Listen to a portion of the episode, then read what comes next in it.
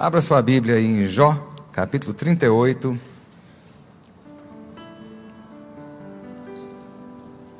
Eu queria mandar um abraço muito grande hoje, muito carinho para a pastora Célia, nossa pastora que está fazendo aniversário hoje. Ela está aí ainda de quarentena do Covid, mas o Senhor sustentou e graças a Deus logo estará conosco. Mas hoje nós estamos celebrando a vida dela. Né? Então agradecemos, louvamos ao Senhor pelo trabalho, pelo ministério da, da serva dele conosco. Jó 38.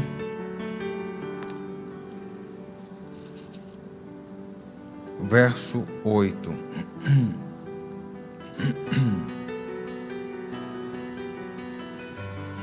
Diz o seguinte: Ou quem encerrou o mar com portões? Quem encerrou o mar com portões? Eu quero falar, essa semana no Oleiro eu falei sobre os limites, eu preguei sobre o odre, muitas vezes o, o odre, né, velho que está limitando o vinho novo, somos nós, muitas vezes, com nossa mentalidade velha, que estamos limitando o agir e a novidade de Deus sobre nós. E o Senhor tem continuado a me falar muito sobre limites essa semana. Não são os limites em relação a, a, até onde eu posso ir, mas os limites da vida, os limites que a gente passa, as lutas que a gente tem, as provas, até onde vai o agir de Deus, até onde ele vai, até onde ele não vai, Deus pode, Deus não pode. O que, é que nós temos feito que temos limitado Deus nessa história toda, né? E Deus pergunta nessa, nesse diálogo final do livro de Jó. Né? Porque Jó, a gente quando pensa no livro de Jó, é uma coisa muito interessante. Quando você pensa na Bíblia, vou fazer aqui uma, uma, uma explicação muito rasa, mas que ajuda você a entender algumas coisas. Quando você começa a ler a Bíblia, a impressão que dá é que a Bíblia está contando uma história cronológica, né? Que ela vem de Gênesis, Êxodos e tal, como se tudo tivesse sequência uma atrás da outra. Eu quero te dizer que a Bíblia não foi montada desse jeito, tá bom? Então a impressão que dá é que Jó, ele veio depois do povo de Israel sair do Egito, depois de reis, depois de não sei o quê. Não. A Bíblia é formada e composta por estilos, né? A parte histórica, a parte poética. Então, quando você pega o Velho Testamento, principalmente, você vê essa divisão muito grande. Toda uma parte histórica, depois você vê uma parte poética. Jó, Salmos, Provérbios, Eclesiastes estão dentro dos livros poéticos e sapienciais. Não necessariamente eles foram escritos numa ordem cronológica após os primeiros livros da Bíblia. Jó foi contemporâneo ou um pouco anterior a Abraão. Tá? Era uma história já conhecida. Preciso que você entenda isso. A história de Jó já era uma história conhecida e passada de forma oral. E aquilo ali foi transcrito, complementado, porque o livro de Jó ia até tal capítulo, depois foi complementado com mais outros capítulos, e aquilo ali é um poema. Né? É algo muito poético. E a gente muitas vezes não vê por causa da linguagem original. Quando nós vemos, por exemplo, o livro de Daniel, a gente lê o livro de Daniel do primeiro ao último capítulo em português. Se você for americano, você vai ler em inglês e por aí vai. Mas o livro de Daniel foi escrito em mais de uma língua. E ali ele tem um trocadilho de, de, de, de mensagem por causa dessa, dessa, desse, desse quiasmo dentro da língua que foi feito. Então muitas vezes a gente se confunde, acha que a coisa está de forma cronológica. Não, Jó é alguém que foi lá atrás, né? tempo de Abraão, antes de todas as coisas. Né? E aí, é uma história muito interessante, porque a gente atribui a Jó que Jó teve uma paciência tremenda, que Jó, Jó, Jó era um homem igual a você e eu. Não tinha muita diferença, não. Né? A única pessoa no, no, no, no, Velho Testamento que andou de forma irrepreensível foi Enoque. Está lá na Bíblia. Enoque andou com Deus e Deus falou assim: não vou deixar esse aqui se perder. Arrancou Enoque e levou direto para o céu. O resto todo mundo é igual. Né? A gente é feito da mesma matéria que foi feita cada profeta. Né? E Jó, no início, ele é muito legalzinho. Jó, ele está ali, né, assim, rendido, Senhor Deus, Senhor tomou, bendito seja o nome do Senhor, não é assim? Depois Jó sai chutando o pau da barraca, quebrando o pau, xingando, reclamando, fazendo, acontecendo. Né? A gente fala assim: Jó tolerou, Jó suportou. Chegou um dia que Jó falou assim: Eu amaldiçoo o dia que eu nasci. Quem dera eu tivesse sido um aborto. É isso que Jó fala. Então, muitas vezes você está aí na prova e você está assim: Não, eu tenho que estar resignado, abafando sua dor. Bota sua dor para fora, meu filho. Chore. Dê um murro na parede, dê um berro. Entendeu? Deus sabe que dói. E muitas vezes a gente está escondendo nossos sentimentos a gente esconde toda essa nossa dor, nosso, nosso sofrimento, nossos, nossas limitações. Isso prejudica a gente, né? Jesus teve seus momentos de desespero, ou não teve? Né? Jesus tinha limites, limites humanos. Quantas vezes Jesus parava e, falava, e, e a Bíblia fala que ele parou porque ele foi descansar, porque ele estava cansado. Teve um dia que ele entrou no barco e foi dormir. Estava maior tempestade e o barco lá afundando e Jesus dormindo lá no barco, direitinho, lindo, maravilhoso. Entendeu? É igual você estar tá no avião. Eu, quando entro no avião, meu filho, o avião pode cair. Que aquele balanço da turbulência é uma maravilha para descansar e relaxar. Jesus estava daquele jeito. Entendeu? Jesus estava daquele jeito.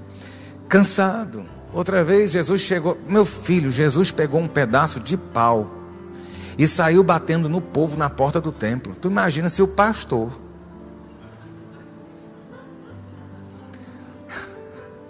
briga com você do lado de fora. Você sai daqui, o pastor não presta, a igreja não presta, Deus não presta, o inferno se levantou, não sei o quê. Imagina se Jesus pegasse você e lhe desse uma saboada com, com uma vara de cana. Entendeu? Jesus se irou de uma tal forma que ele saiu quebrando as barraquinhas de todo mundo que estava vendendo. Outra vez Jesus se sentiu só. A Bíblia fala lá em no Getsemane, é uma das horas mais impressionantes da humanidade de Cristo. É quando ele chora, ele, ele transpira, ele ali ele tem pavores, ali ele tem medo. Sabe? Ele soube enfrentar, viver e conviver com os seus sentimentos. Jó, a gente criou essa fantasia de que Jó passou, né, intocado. Jó passou intocado por toda a situação. Não, Jó xingou, Jó se rebelou, Jó falou besteira, os seus amigos foram lá acusar ele, né? Porque por mais amigo que seja, muitas vezes o seu amigo não tem a menor ideia do que você realmente está passando. E aí os amigos dele chegaram lá, enfiaram o dedo na cara. Deixa disso, a culpa é sua. Jó se revolta com Deus. Aí nesse último diálogo, no diálogo, diálogo final ali do livro de Jó, Deus chama Jó para conversar. Olha que coisa interessante, né? Deus já te chamou para conversar alguma vez? Né? A gente fala muito que a gente tem que né, conversar com Deus, a nossa oração, a forma de conversar. Mas quantas vezes Deus ou você conseguiu entender que Deus queria conversar com você? Quantas vezes você ouviu Deus falar? Falou assim: Ah, pastor, eu não tenho esse dom. Precisa? Precisa ter um dom especial para Deus falar com você? Você precisa falar língua estranha, ser profeta, fazer descer chuva de ouro, fazer não sei o quê. Não. Os céus manifestam a glória de Deus, o firmamento anuncia a obra das mãos dele. Deus fala pela natureza, Deus fala pela palavra, Deus fala por situações, e a gente tem que estar pronto a ouvir. E Deus chega para Jó e ele começa perguntando algumas coisas, né? Deus ele é muito interessante nesse diálogo dele com Jó. Porque geralmente a gente quer respostas, né? A gente quer respostas. A gente busca respostas. Quando tu vai atrás de profeta, né? A gente acha um absurdo a pessoa procurar um jogador de búzio é uma pessoa que joga búzios, né? Que consulta orixá, não tem isso? A gente xinga, fala que vai para o inferno, mas é uma característica muito nossa querer essa essa é, é, antecipação do futuro para o presente. É saber o que vai acontecer lá, lá na frente, né? Então, assim, a pessoa que não é da igreja, ela vai lá e pede alguém para jogar búzios, pede para abrir carta, o tarô, mas o crente ele vai no monte atrás do profeta tal, da irmã tal e tal, papapá. Né? A gente sempre está querendo respostas. E quando Jó xinga, reclama, fala e exige respostas, Deus vira e não dá respostas a Jó. Sabia disso? Deus chama Jó e fala assim: Eu vou te perguntar e é você que vai me responder. Aí pega, né? Porque a gente está na expectativa de uma resposta e Deus diz: Não vou te responder, eu vou te perguntar. E é muito interessante que muitas vezes nós temos que dar respostas a nós mesmos. Nós estamos colocando situações diante de Deus, colocando dúvidas diante de Deus, que essas dúvidas têm que ser respondidas aqui.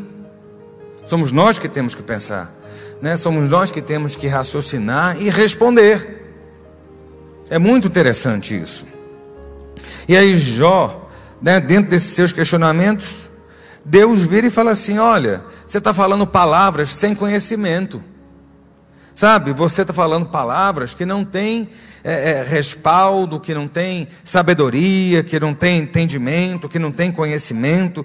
E é muito interessante porque Jesus, lá no Novo Testamento, ele, ele dá uma amplificação em relação a essas palavras descabidas e sem conhecimento que nós fazemos. Muitas vezes nós questionamos de forma sem entender, nós acusamos de forma sem entender. Eu estou falando isso em relação ao seu relacionamento com Deus né? A gente está aí nas dúvidas e a gente fica falando com Deus por quê, e eu quero saber, e mais não sei o quê, e acusa, e loucura, e faz um monte de coisa. E Deus vira para Jó lá e fala assim: olha, você está falando palavras tolas, palavras sem conhecimento. Aí Jesus chega no Novo Testamento e fala assim: olha, do fruto da sua boca você vai comer. Árvore boa dá bons frutos, a árvore ruim dá maus frutos. Não tem como uma árvore ruim dar bons frutos, não tem como uma árvore boa dar maus frutos. Né? Fala isso, olha. E aí ele diz o seguinte: Nós daremos conta de toda palavra inútil. Misericórdia. Nós daremos conta de toda palavra inútil.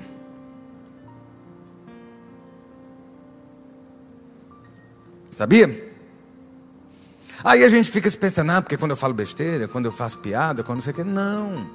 Deixa eu dizer a você, vai para Jó. Jó está questionando e colocando alguns pontos em relação a Deus que são descabidos.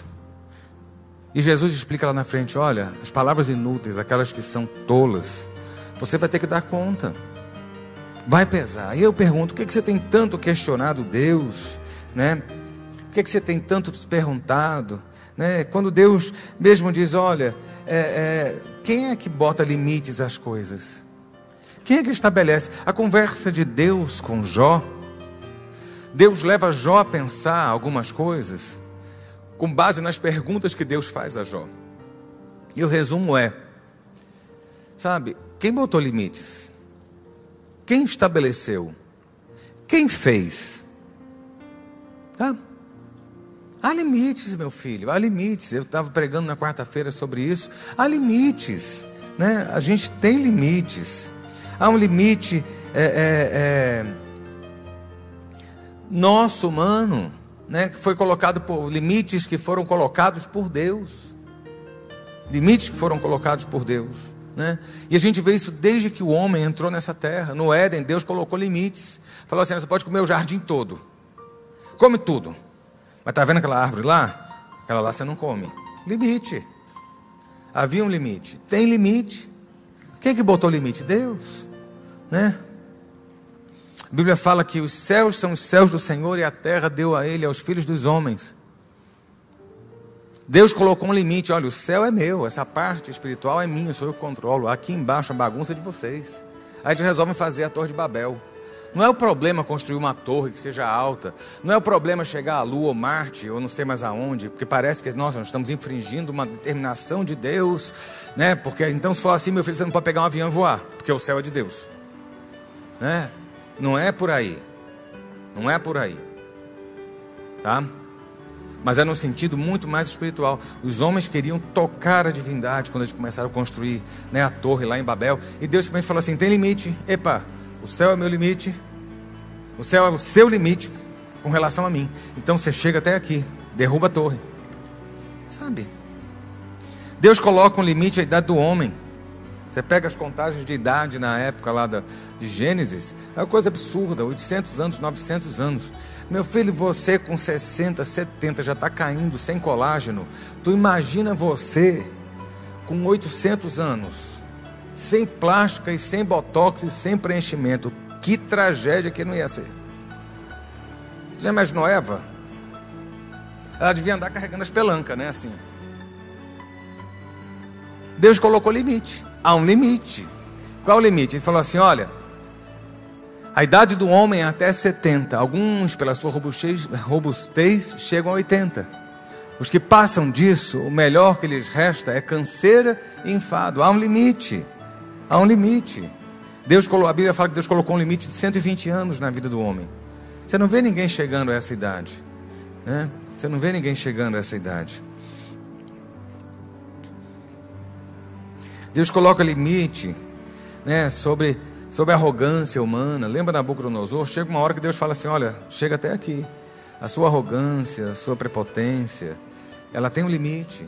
Deus coloca limites, né? Sabe, e é engraçado que mesmo Deus sendo o rei de toda a terra, ele respeita as normas e as regras que ele mesmo impõe. Ele é Senhor de todo o universo, Ele é Senhor da terra, Senhor do céu. A Bíblia fala que Ele é o Rei de toda a terra, acho que está em Salmo 47.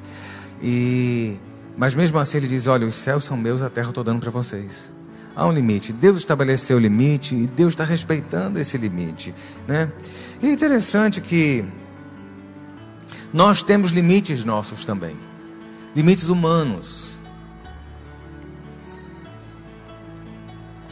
Nós temos limites humanos, né? E esses limites, eles nos colocam em determinados posicionamentos nos quais nós nos travamos, né?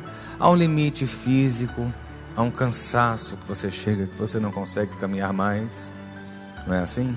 Há um limite emocional, emocionalmente você se abala com determinadas situações e você tem um breakdown, você tem aí uma, uma, uma quebra dentro da sua estabilidade emocional, seu limite psicológico, né? Há limites. Nós temos os nossos limites, né? A gente é, é, se enche de determinadas situações. A gente tem um limite com determinadas pessoas, não é assim?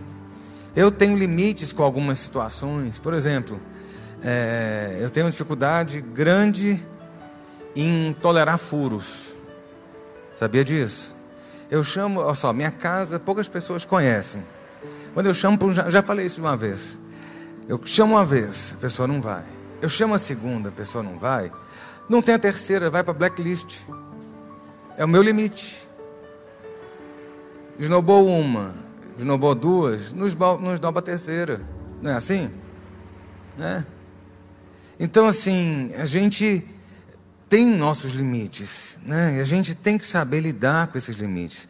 E aí eu falo a você: e Deus tem limites? Eu já falei sobre isso, eu preguei no, no, na quarta-feira sobre, eu citei isso também. Deus tem limites. Deus tem limites. E é interessante a gente ver isso, né? Porque Deus é ilimitado em poder. A Bíblia fala que Ele faz o que quer, como quer, como lhe apraz. Tem limites em Deus? Não. Da parte de Deus, não. Deus tem todo o poder. E Deus, ele, ele colocou determinados posicionamentos. E ele respeita esses posicionamentos. O livre-arbítrio a gente pode entender como um limite. Deus vai até aqui. E o resto você decide. Como é que cai um terço do céu, né, na época da rebelião de Lúcifer? O diabo cai, se revolta, tenta destronar Deus e um terço do céu cai. Queridos, quando a gente pensa um terço, são 33%. Para 50% só são 17% que estão faltando. Foi muita gente revoltada. Entendeu? Deus simplesmente respeitou o limite. Entendeu? Olha, eles não querem, beleza, saiam. Vão procurar outro canto, vão para o quinto dos infernos. Foi o que Deus fez. Mas respeitou. Há um limite. Deus, É, quando a gente pensa em Deus nesse sentido, é muito interessante como Deus é educado, cavalheiro, Deus é um gentleman. E aí a gente vai para a Bíblia e a gente se depara com uma situação muito interessante que causa um, uma espécie na gente, a gente lê e cada vez que eu leio eu falo assim, nossa, a Bíblia diz que Jesus não pôde. Jesus não pôde. E muitas vezes, meu filho, Jesus não está podendo agir. Jesus não está podendo. Deus não pôde. Sabe? Quando o agir dele esbarra na nossa incredulidade, nós temos um problema aí. Porque nessa hora Jesus não pode. Jesus foi a Nazaré. E o que, que era Nazaré? Nazaré era a cidade onde Jesus foi criado. Jesus nasce em Belém, mas ele foi criado em Nazaré.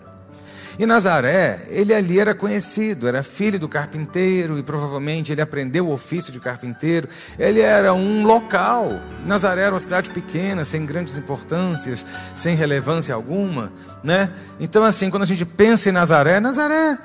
E o povo sabia quem Jesus era. De repente, Jesus chega cercado de discípulos, Jesus chega dando uma de Messias, Jesus chega sendo sábio, sendo mestre, sendo rabi, e por aí vai. O povo olha e fala assim: Mas tu não era aquele?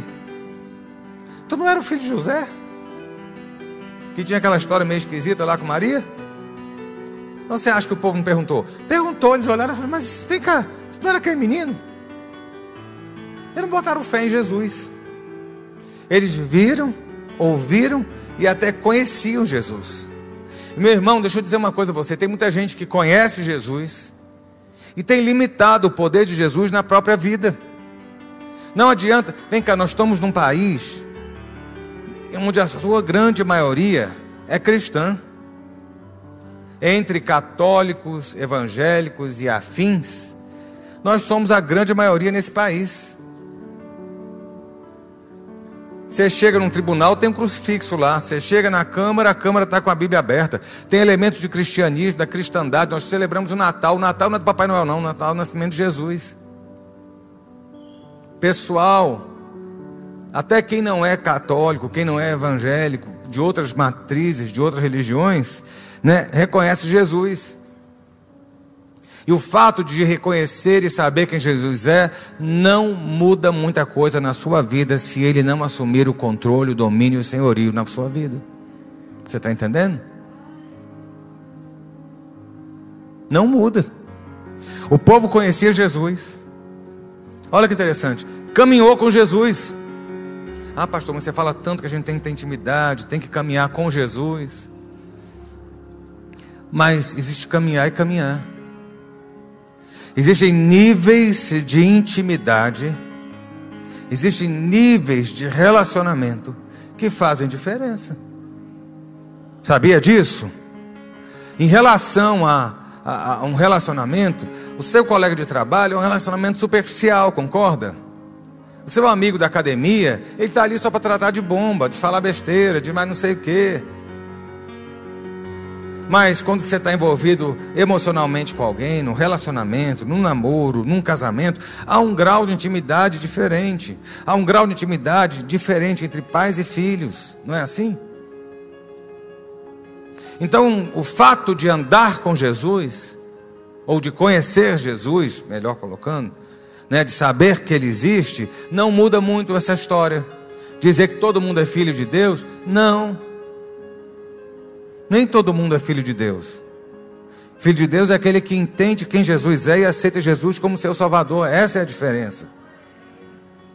Né? E a gente fica nessa, achando que o fato de saber quem Ele é, de bater o ponto na igreja, de, de abrir o, o, o aplicativo de versículo e ler um versículo por dia, está resolvendo sua vida. Não, tá não. Tá não. A gente precisa de intimidade. Aquele povo conhecia Jesus saber quem era mãe de Jesus, saber quem tinha sido pai, conhecer os irmãos, viu Jesus crescer ali em Nazaré, e no final, quando Jesus está ali em Nazaré, a Bíblia fala o seguinte: e ele não pôde fazer muitos milagres. Ele não pôde fazer, por causa da incredulidade, por causa da falta de fé, porque eles olharam e não botaram fé. E muitas vezes nós temos limitado o poder ilimitado de Deus. Isso tem me incomodado muito. Porque a gente está esperando milagre, mas ao mesmo tempo a gente limita esse milagre, porque isso depende da gente. Isso depende da gente. Sabe, a gente não aprendeu a descansar, a gente não aprendeu a confiar, a gente não aprendeu a olhar as situações e entender que Deus está no comando sempre da sua vida e da sua história. Entenda isso. Deus continua no comando, independente da tempestade. Nesse mesmo livro de Jó, Jó, Deus fala para Jó e fala assim: vai dar uma olhada no hipopótamo. Cara, eu me amarrei no hipopótamo. Me amarrei no hipopótamo. Porque Deus vai falando para Jó: olha lá o hipopótamo.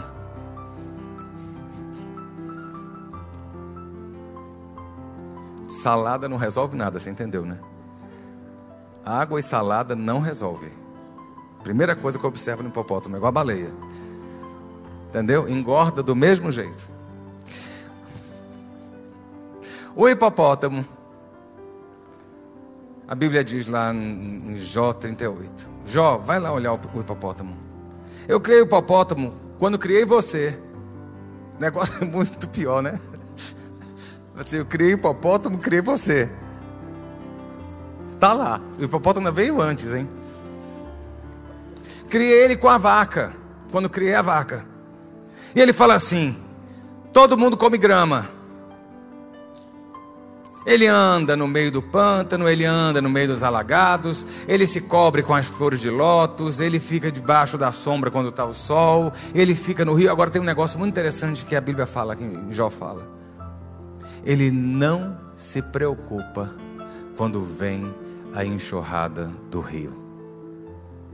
Ele continua calmo e tranquilo. Está nesse mesmo texto. Meu irmão, a gente tinha que ter uma fé de hipopótamo. Sabia disso? Não pelo tamanho da fé, mas o hipopótamo tá, aí fala assim: olha, ele nem teme quando o Jordão transborda. Ou seja, nem quando o rio transborda. Você sabe o que é está sendo uma cheia. Você sabe o que é, é uma enchente. Você sabe o que é, é transbordar um rio. A gente está vendo o estrago que está sendo. O negócio vem, nada fica na frente. Nada fica de pé. Sabe? Deus está dizendo assim: olha para o hipopótamo. Pode estar tá vindo a maior tempestade, a maior ribanceira caindo, o maior não sei o quê. Que o hipopótamo continua lá calmo, sereno e tranquilo. Meu filho, eu quero que você tenha a fé e a segurança do hipopótamo. Que o mundo desaba mas o Deus que criou você lhe mantém de pé. Não limite o poder de Deus. Sabe, a gente tem que entender isso. Deus, sabe, continua no comando, mas nós temos a nossa limitação humana, e essa limitação humana é que tem impedido o agir pleno de Deus. É igual é, frigideira tefal, não gruda, o negócio não gruda. Sabe, a bênção parece que não chega, mas não chega, não é porque Deus não está abençoando nós, com portas do céu estão abertas, Deus está com a porta aberta na sua vida, há promessa sobre você, você não recebe, você não vê o agir de Deus, porque muitas vezes as nossas palavras têm impedido esse agir, a nossa falta de fé tem impedido o agir dele. E aí fala assim, pastor, está botando a culpa em mim? Tô. Porque a culpa é nossa, não é de Deus. Eu entendo que há um tempo para acontecer as coisas, há um tempo para a vitória, há um tempo para mover, mas nós temos que ter em todo o tempo fé suficiente para a caminhada, porque Deus nos deu fé, fé é dom dele, ele dá quem pede. Se você está sem fé, peça a Deus, porque ele vai dar, nem que seja um grãozinho de mostarda, e esse grão vai te fazer saltar muralhas, ver muralhas caírem, ver, sabe, montes serem transpostos. Aquilo que impede, você vai ver Deus desfazendo, mas depende, é de nós, de um novo posicionamento. A gente tem agido muitas vezes como o povo de Nazaré, como os nazarenos que olharam, caminharam, conheciam, mas a fé, a falta de fé, impediu Deus de agir. Misericórdia.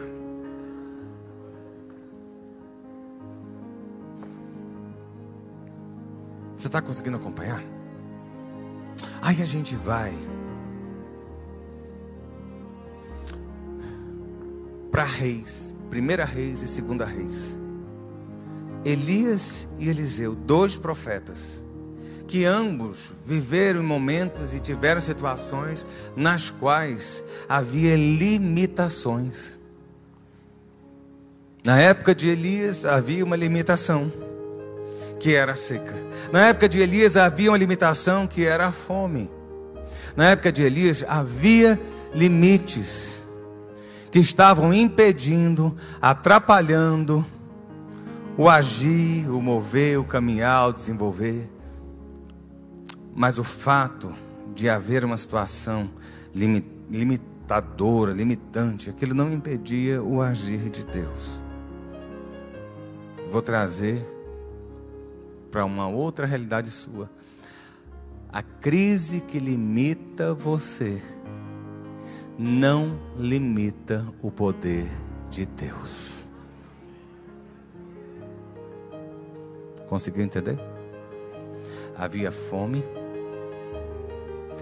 havia seca, havia falta d'água, havia miséria na época de Elias. Tudo isso limitava um país inteiro.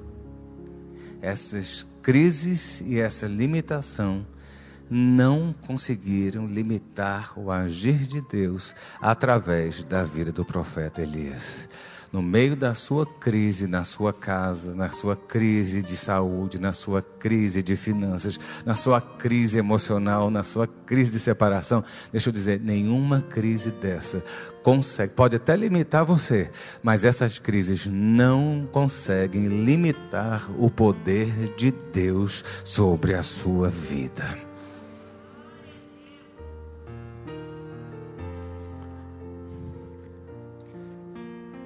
Elias estava no ribeiro lá de Querite, o ribeiro secou. E Deus vira para Elias e fala assim: vai para Sarepta, que era uma outra cidade que nem ficava em Israel, se eu não me engano. E lá ele encontra uma viúva. Ela já tinha uma limitação. Ela não tinha mais renda. Naquela época, principalmente, se você parar e pensar, uma mulher já não tinha muito valor e uma mulher viúva era alguém que ficava na miséria, porque o sustento, o dinheiro, a herança toda era do marido.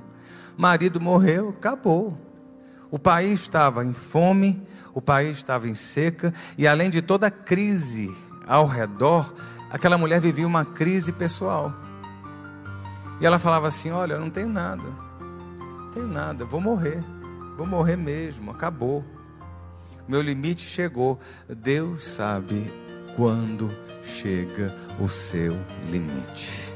E na hora certa ele entra para mudar o limite da sua vida. Chega o profeta. Vai chegar um profeta na sua vida. Vai aparecer um Elias na sua história. E Elias vira e pergunta para aquela mulher: O que é que você tem aí? Faz um bolo para mim. Ela falou assim: Mas eu não tenho nada, moço.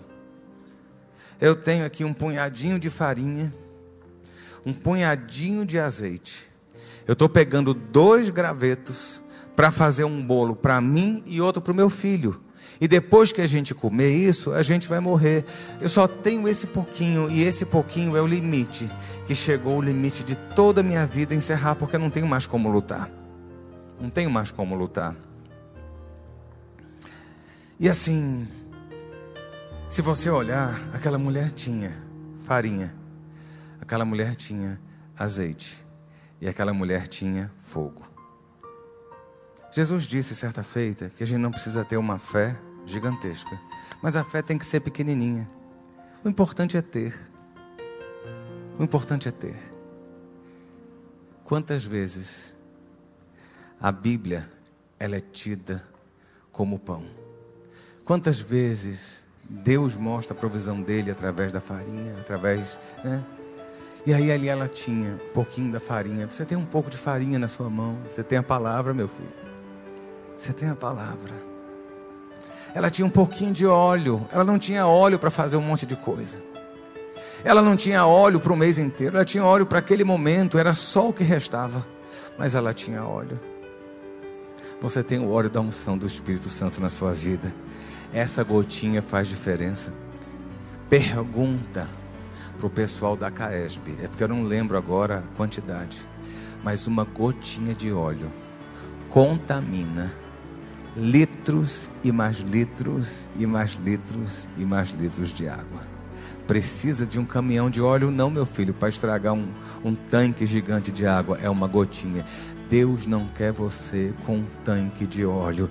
Deus precisa que você tenha uma gotinha de óleo. Aquela mulher tinha um pouquinho de azeite você tem um pouquinho de azeite. Quando você vem à igreja, você está dizendo: Olha, eu tenho aqui muita coisa, não, eu tenho só um pouquinho de fé, mas eu estou vindo. Quando você fecha os olhos e você ora, você está dizendo para Deus: Olha, eu só tenho só um pouquinho de azeite, e eu ainda lembro, ainda como um pouquinho dessa farinha, eu só tenho isso. E ela diz: Olha, eu só tenho dois gravetinhos, mas esses dois gravetinhos ainda fazem fogo. Meu filho, o Espírito de Deus ainda arde na sua vida, o fogo de Deus ainda está com você. Ele não precisa que você seja um incêndio no, jardim, no, no, no, no Parque né, Nacional de Brasília que pega fogo todo de uma vez, não. É só um cadinho de fogo assim. Deus precisa, vem cá, um grande incêndio começa com uma faísca. Você já pensou isso? Ninguém pega um lança-chama e fala assim: vou botar fogo na casa. Não, é o carregador que deu um curto, é a tomada do ar-condicionado pipocou, é o ferro que tombou ligado, é uma coisa pequena que bota fogo. Meu filho, Deus não está querendo que você seja um ser ilimitado, mas dentro da sua limitação, você tem o essencial para Ele fazer o milagre na sua vida e na sua história. Comece a entender isso. Ah, eu não tenho muita coisa, eu tenho só um pouquinho. O profeta falou assim: vai, faz um bolo para mim. E obedeça, e depois você faz para você. Que se você obedecer, não vai faltar farinha até o dia que voltar a chover. Havia até um limite de tempo para o milagre acontecer. Olha, o milagre da provisão vai acontecer enquanto não tiver chuva. Enquanto tiver a crise geral aí, eu estou sendo o seu provedor. Meu filho, receba essa palavra. Você tem um pouquinho de farinha na sua mão, você tem um pouquinho de azeite, você tem um pouquinho de chama, você tem uma faísca. Mas com isso, Deus não vai deixar faltar farinha, nem pão, nem bolo na sua vida. Enquanto enquanto tiver a crise, a provisão e a providência do céu estarão acompanhando você. Entendeu? Receba em nome de Jesus. Sabe, isso foi Elias. Aí você vai para a segunda reis. Eu preguei quarta-feira sobre isso. Eli, Eliseu, aí já é o, o sucessor de Elias, o outro profeta. Eliseu simplesmente tinha ali um grupo de, de profetas, de servos, de aprendizes, de discípulos que caminhava com ele. Eliseu tinha ali com ele. E um desses discípulos morre. Um desses servos de Eliseu morre. Aquele homem morreu e deixou os filhos e a mulher na miséria. Porque a pior desgraça não é só quando morre, é quando morre e se descreve, descobre um monte de tranqueira que tinha por trás do defunto que ninguém sabia. O cara morre e deixa dívida. O cara morre e deixa outra família. O cara, o cara morre e deixa um estrago. A família que fica, a mulher que fica, os filhos que ficam estão aí, né? A ver navios pagando o pato do cara que escondeu a vida toda. Foi mais ou menos isso. O cara estava cheio de dívida. Aí o cara morre morre naquela época, você podia pagar a sua dívida com seus filhos. Você deve estar pensando aí, né? Nossa, aquele menino está me dando problema. Eu podia pagar minhas dívidas do banco com ele, né? Eu já ficava livre de dois problemas, né?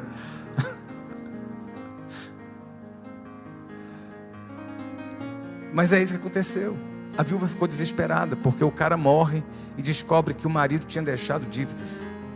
E os credores falaram assim: a gente está indo pegar seus filhos para pagar as dívidas. Olha que abacaxi. Ela desespera. Eu perdi meu marido, perdi dinheiro, perdi sustento e agora vou perder minha família. Ela vai para o profeta. Ela corre para onde podia vir resposta do céu. Meu irmão, deixa eu dizer a você, corra sempre para onde pode vir resposta do céu. A gente pode procurar socorro num monte de lugar e não vir resposta nem socorro. Mas se você se voltar para Deus, sempre, deixa eu dizer você, sempre vai ter resposta vinda do céu para você. Vai vir socorro. A Bíblia fala que Ele é socorro bem presente na angústia. Está em angústia? Há socorro presente para você. Deus diz: Estou presente. Deus diz: Estou contigo. Deus diz: Eu não te abandonarei. Essa é a promessa do céu. E ela vai para o profeta. Ela fala assim: Profeta, eu sou viúva daquele servo seu, sabia? E a situação está ruim. Aí ela conta essa história: olha, ele deixou um monte de dívida, agora o pessoal, o banco está querendo tomar tudo que a gente tem, os outros querem levar os meninos de escravo, e a coisa estava. E eu queria que você me desse uma solução. Ele falou assim: o que você quer que eu faça? O que você quer que eu faça? Engraçado, né? Deus dá uns trancas de vez em quando na gente. Né? A gente às vezes quer respostas tão prontas ela está ali numa situação e o profeta vira e fala assim: e aí, o que, que você quer que eu faça para você? Cara, na boa, parece que Deus testa né, a sua paciência e a minha. Porque se um cara desse, eu estou numa situação dessa, eu pergunto, eu vou ficar magoado, ferido, ofendido. Não quero mais saber de Eliseu. Eliseu é um cara ruim, ele sabe que eu estou na miséria, fala da minha situação, ele fala: o que você quer que eu faça? É tipo assim: não posso fazer nada por você. É mais ou menos isso que aconteceu. Mas aquela mulher olha, continua olhando, aí o profeta olha e fala assim: O que é que você tem? Meu filho, o que é que você tem? O que, é que você quer que eu te faça? Mas aí logo em seguida ele pergunta: O que é que você tem? Aí ela diz: Eu tenho um pouquinho de azeite. Eu tenho só uma botijazinha de azeite. Não tem mais nada, profeta. A gente não vive com azeite. A gente não sobrevive comendo azeite. A gente não pode caminhar só com azeite. E eu só tenho esse azeite que não paga a dívida nem alimenta, não serve para nada. Deixa eu dizer a você: o azeite de Deus na sua vida sempre vai servir para o seu milagre acontecer. Passo de início do milagre de Deus na sua caminhada vai ser o seu pote de azeite. Não é um potão, não, é um potinho pequenininho, é uma colherzinha de azeite, uma gotinha de azeite, é o toque de azeite que você tem, é daí que começa o seu milagre. E ela fala assim: só tem um pouquinho de azeite. E aí o mais legal, o mais fantástico, e eu digo sempre a você: repare nos detalhes que tem na Bíblia. Os detalhes fazem diferença. O profeta falou assim: vai e pega a vasilha, vá nas suas vizinhas e pega vasilha, peça vasilha emprestada. E aí o detalhe não é só pedir. Ele fala assim: tem uma versão que diz: pegue muitas vasilhas. Uma outra versão diz: não poucas vasilhas. Você sabe o que isso quer dizer? O milagre estava dependendo de um posicionamento daquela mulher. Olha que coisa interessante. Se ela pedisse na vizinha do lado, falasse assim: Você tem uma tigela aí que você pode me emprestar? E ela pegasse só uma tigela, sabe o que ia acontecer? Só ia multiplicar uma tigela. Se ela pegasse com a outra, iam ser duas. Se ela fosse no outro lá e falasse: Me empresta umas três, seriam cinco. Se ela fosse do outro lá e pedisse mais cinco, seriam dez. Ah, o outro tinha uma coleção nova de panela de barro que não estava funcionando. Você tem dez aí, então já são vinte. Quanto mais vasilha ela pegasse, maior seria o milagre dela.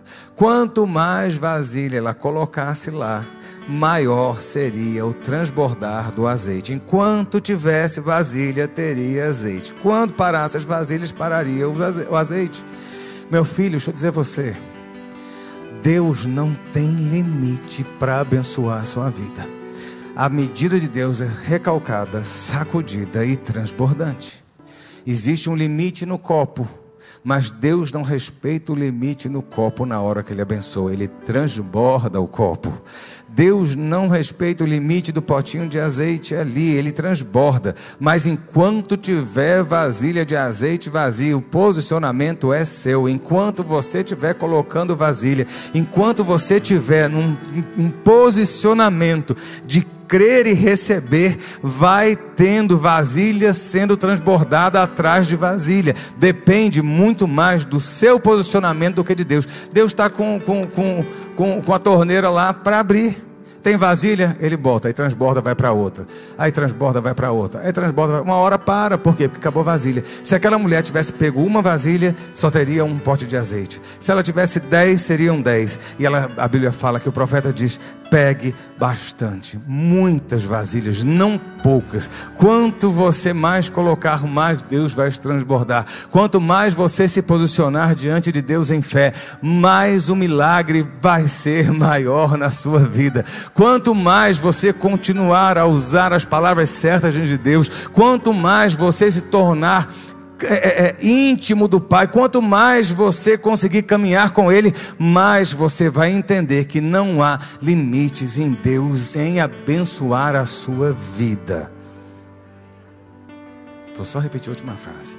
Não há limites para Deus abençoar a sua vida.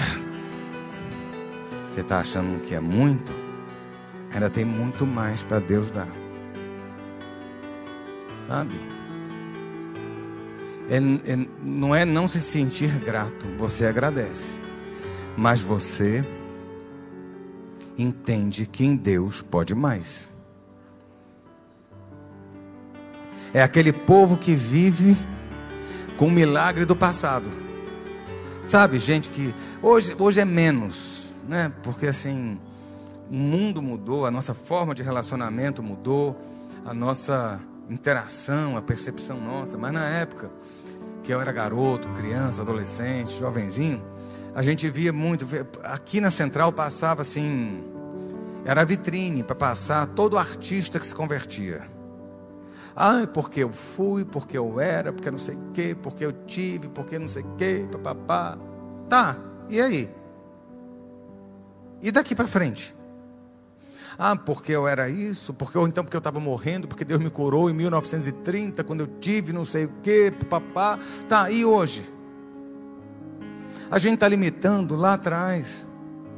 E Deus está olhando para você, pega uma vasilha nova, que enquanto você estiver botando vasilha na sua frente, eu estou botando azeite. Enquanto você estiver caminhando e colocando e se esvaziando e deixando livre para eu agir, eu continuarei agindo. Para de viver do vidrinho de azeite lá de trás. Comece a viver daquilo que Deus tem reservado para você no hoje, no agora, no transbordar dele para a sua história, para a sua vida. Olha para frente, para de olhar para trás. Agradeça, mas comece a ter fé para caminhar lá na frente.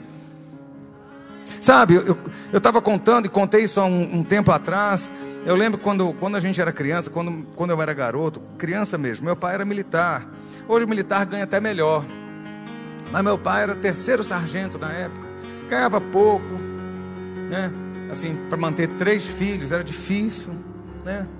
Então, assim, só ele trabalhava. Minha mãe fazia chinelinho de pano, touca de banho, para poder complementar a feira da semana. Sabia disso? Então, assim, eu, quando eu olho a, a, a, a, história da minha família lá atrás, era isso. Né? Eles vieram de uma, de uma origem. Minha mãe tinha uma origem melhor, meu avô tinha uma situação melhor, mas a família do meu pai era extremamente necessitada. Né? A minha família original de São Paulo era milionária. Sabe, a gente tinha, tinha um, um, um dos tios do meu pai morava num triplex, tinha sala de concerto, tinham sete pianos no apartamento, para você ter ideia. Então era gente assim, mas a família do meu pai, justo do meu pai, era miserável da família. Entendeu? Eu tirei a sorte, bilhete premiado. E era o bilhete premiado mesmo, porque é daí que a gente vê o milagre de Deus agindo e fazendo. E aí a gente morava no cruzeiro, apartamentozinho pequeno, sem elevador, aquela coisa mais humilde. Não que, que né, hoje se você for comprar um apartamento no cruzeiro, tá a nota, né? Mas na época, há 40 anos atrás, era, era algo assim, bem assim, quem morava lá era. Hoje não. Aí, meu pai estava na presidência da República, aí a presidência construiu, até em Col na época, construiu um apartamento na Zanorte. Prédio novinho, três quartos, nada grande, aquele padrão em Col de três quartos. E eu lembro que eu era garoto, adolescente, sei lá, 13, 14 anos, um pouco mais novo que minha filha é hoje. E minha mãe um dia conversando comigo na cozinha falando, falou assim: é porque Deus nos abençoou. Eu nunca imaginei que a gente fosse conseguir ter tudo isso que o Senhor tem nos dado. Aí eu olhei para ela e falei assim: pouca fé, hein? Só isso?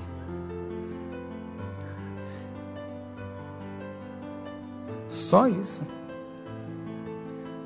Sabe? Não é que, estava, que eu estava sendo ingrato com o que a gente tinha acabado de receber, um apartamento zeradinho, mas um apartamento pequenininho. Eu continuava indo para a escola de ônibus. Eu não tinha mesada. Entendeu? Era meu avô que dava roupa. O inglês quem pagava era meu avô. E por aí vai. Eu falei assim: grande mudança. Tá faltando muito para caminhar ainda. E tu tá achando que tá bom, mãe? E muitas vezes a gente está assim, olhando, ela está assistindo lá agora, vai me xingar depois. Quando acaba a mensagem, eu recebo as broncas de Viviane, de mamãe, de todo mundo.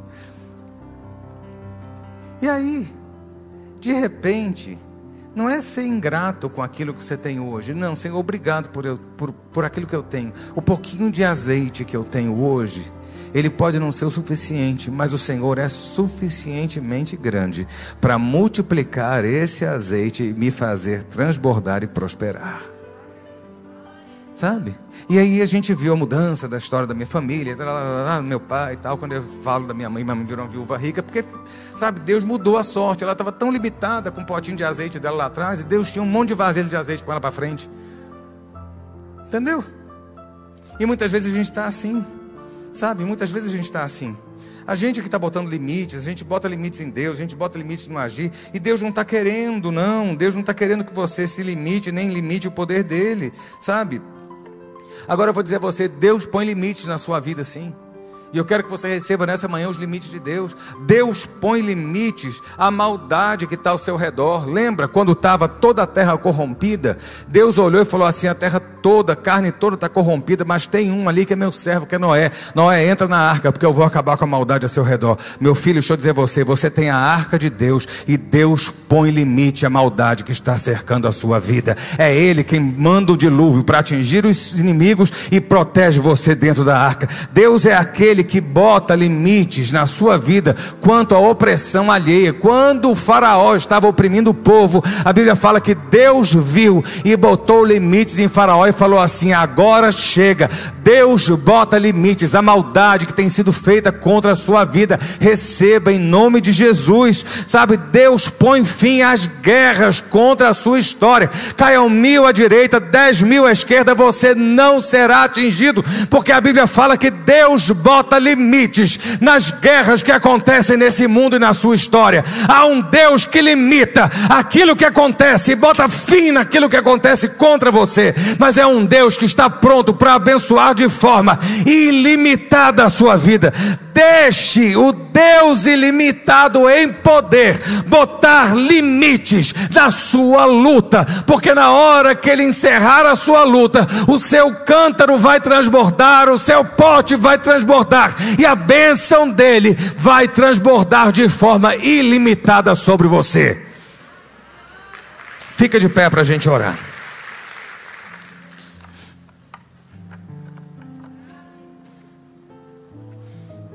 Tem muita limitação acontecendo. Tem muita história que bota limites estranhos em nós. Mas muitas vezes somos nós que estamos limitando o agir dele, como o povo de Nazaré. Aquela viúva que tinha os dois filhos só tinha um potinho de azeite, ela falou assim: Eu não tenho nada. A outra diz: Olha, eu só tenho esse pouquinho aqui e o meu limite chegou. Eu vou usar esse pouquinho e vou morrer. É com esse seu pouquinho que Deus faz o muito. E ainda que você esteja olhando toda essa bagunça que a gente tem vivido, todas as lutas pessoais que a gente tem passado, há um Deus que não tem limites no agir, não tem limites no abençoar, não tem limites no transbordar. A provisão dele é plena na sua jornada. E se você chegou até aqui, deixa eu te contar um segredo. É porque o vaso de azeite de ontem encheu o suficiente para transbordar no vaso de azeite de hoje. E você vai continuar tendo o vaso de azeite sendo transbordado pelo Senhor na sua vida. Porque a graça dele tem se renovado sobre você, a misericórdia dele tem se renovado, a provisão dele tem se renovado. Ele não abandonou você. Apenas confie. A gente chora, chora, a gente sofre, sofre. A gente decepciona, decepciona. Tudo isso acontece. Mas não com Deus. Porque Ele está pronto. Como Ele diz para para Jó, né? Vem aqui, Jó, vamos conversar. Que eu quero te perguntar algumas coisas. Eu quero perguntar a você alguns detalhes. Sabe?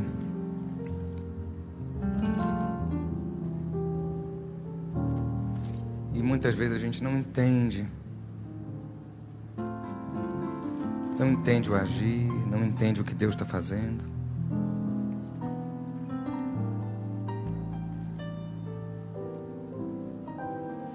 Tem a fé do hipopótamo. Vem a enxurrada. E ele continua. Pode vir a tempestade que for. Ele continua calmo, sereno e tranquilo. Deus é contigo, sempre foi, nunca te abandonou. Você pode não estar vendo a vasilha transbordando, a mão dele protegendo, mas eu quero lembrar você que se você está de pé, é porque Ele tem sido fiel nisso na sua vida e na sua história. A Bíblia fala: não deixará que o teu pé vacile. Ele é aquele que te guarda. Pai, nós estamos nesta casa que foi erguida para a glória e exaltação do teu nome. Casa de oração. Ó Deus, tanque, poço de milagres. E nós sabemos que a tua provisão, ela tem sido sobre as nossas vidas. Muitas vezes não vemos. O que nós vemos apenas são um pouquinho de farinha, um pouquinho de azeite, os gravetos para fazer o fogo. Mas o Senhor é aquele que faz o impossível, que transborda. Ó oh Deus, o Senhor é aquele que não tem limites para nos abençoar, não teve limites para nos amar ao enviar Jesus. E nós pedimos que nessa manhã o Senhor se faça, ó Deus, presente, manifesto na vida dos teus filhos, mostrando que a tua provisão, ó Deus, tem sido presente. Que o Deus ilimitado tem estado presente no meio das nossas limitações do dia a dia. Se nós chegamos até aqui é porque a tua mão nos manteve. Se nós temos, ó Deus, estado de pé porque o azeite tem chegado à botija. Ó oh Deus, e nessa manhã nós pegamos mais botijas, mais posição, mais atitude de fé, para que o Senhor venha derramar mais azeite e provisão sobre nós. O Senhor é aquele que bota limites, o Senhor é aquele que bota limites às guerras. Senhor é aquele que bota limites à opressão, o Senhor é aquele que bota limites à tempestade. Ó oh Deus, o Senhor é aquele que bota limites, ó oh Deus, aquilo que atinge o teu povo. E nessa manhã nós pedimos: age, Senhor, sobre o teu povo e coloca limites sobre a vida dos teus servos.